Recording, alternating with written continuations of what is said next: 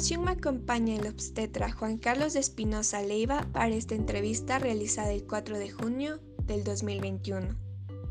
Buenas noches, doctor Juan Carlos Espinosa Leiva. Gracias por acompañarnos esta noche para poder dar respuesta a un tema muy conflictivo, ¿cuál es la planificación familiar?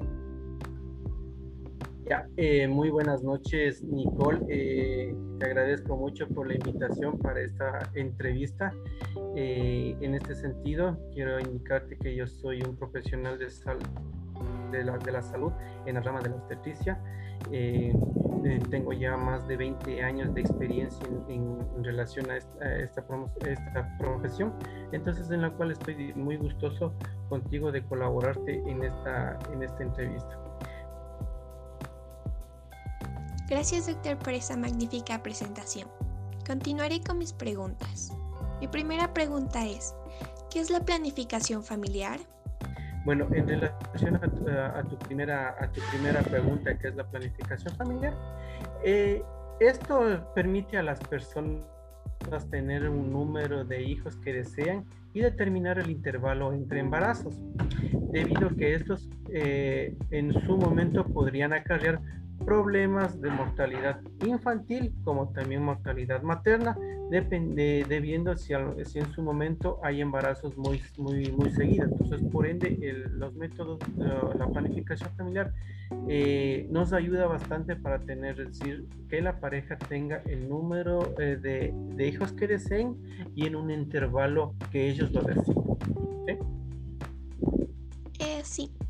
Mi siguiente pregunta es, ¿Qué beneficios tenemos nosotros cuando realizamos una planificación familiar? Lo que yo te comenté eh, anteriormente, si es para tratar de evitar lo que es la mortalidad tanto infantil como la mortalidad materna. Y entonces los beneficios también son potenciales eh, que incluyen, es decir, eh, muchas oportunidades de educación, más autonomía para las mujeres y así que hay un crecimiento demográfico y desarrollo económico sostenible para las, las mujeres que, que, se encuentran aquí en, habitando en la, en, la ciudad de, en las ciudades de, del Ecuador. Continuamos con la siguiente pregunta. ¿Qué es un anticonceptivo?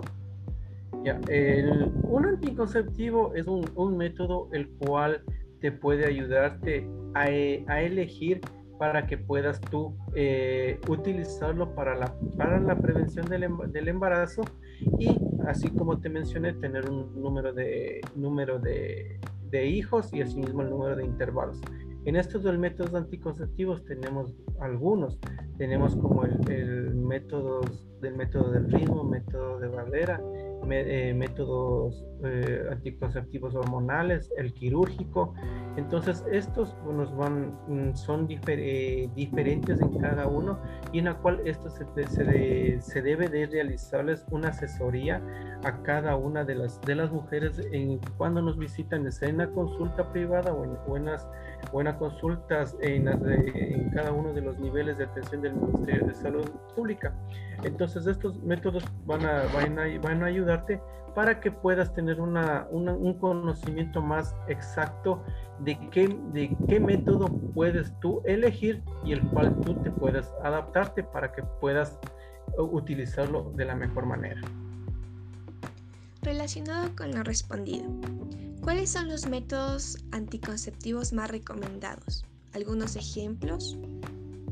Verás, todos los métodos anticonceptivos son, el 99.9% son eficaces, siempre y cuando, es decir, tanto la mujer como el hombre sepan usarlos de la mejor manera y como se los haya explicado en la asesoría que nosotros sabemos eh, entregarles a cada uno de nuestros pacientes. Entonces yo como te puedo decirte, hay muchos métodos de los que te acabé de mencionar que es el método, el método de barrera, los métodos eh, inyectables, los, los quirúrgicos, los de barrera, etcétera. Eh, como te digo, todos estos son métodos que te van a ayudarte de la mejor manera para que puedan, como se llama, ayudarte en este sentido para la prevención del embarazo. Ok. Y por último, ¿qué aconsejaría usted a los jóvenes con respecto a la planificación familiar? Bueno, en este, este tema de aquí es un poquito importante que debemos de tratar nosotros, tanto con, tanto con los jóvenes y también con los padres de familia, debido a que todavía, todavía aquí en nuestro medio tenemos ese tabú en el cual eh, tenemos eh, un, un poco de recelo el hablar con nuestros padres acerca de eso. Pero entonces ahora con, con, las, con las nuevas metodologías de asesoramiento que se está dándose en, en, los colegios, eh, también se, se dan en las, en las unidades educativas y en las unidades de salud.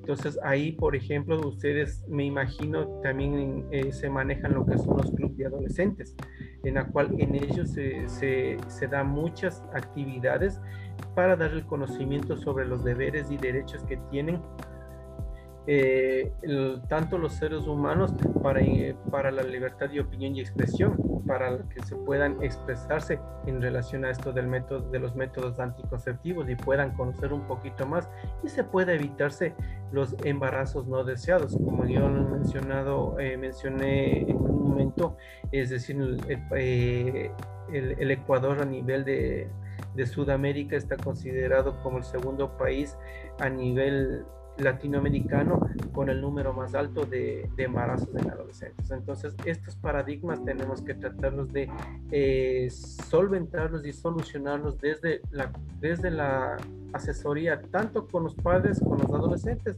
y que siempre sean eh, eh, explicados siempre por un profesional de la salud.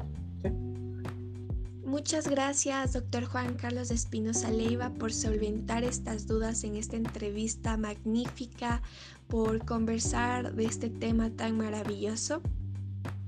Espero que a los oyentes les quede, les quede la duda de investigar más acerca de esto.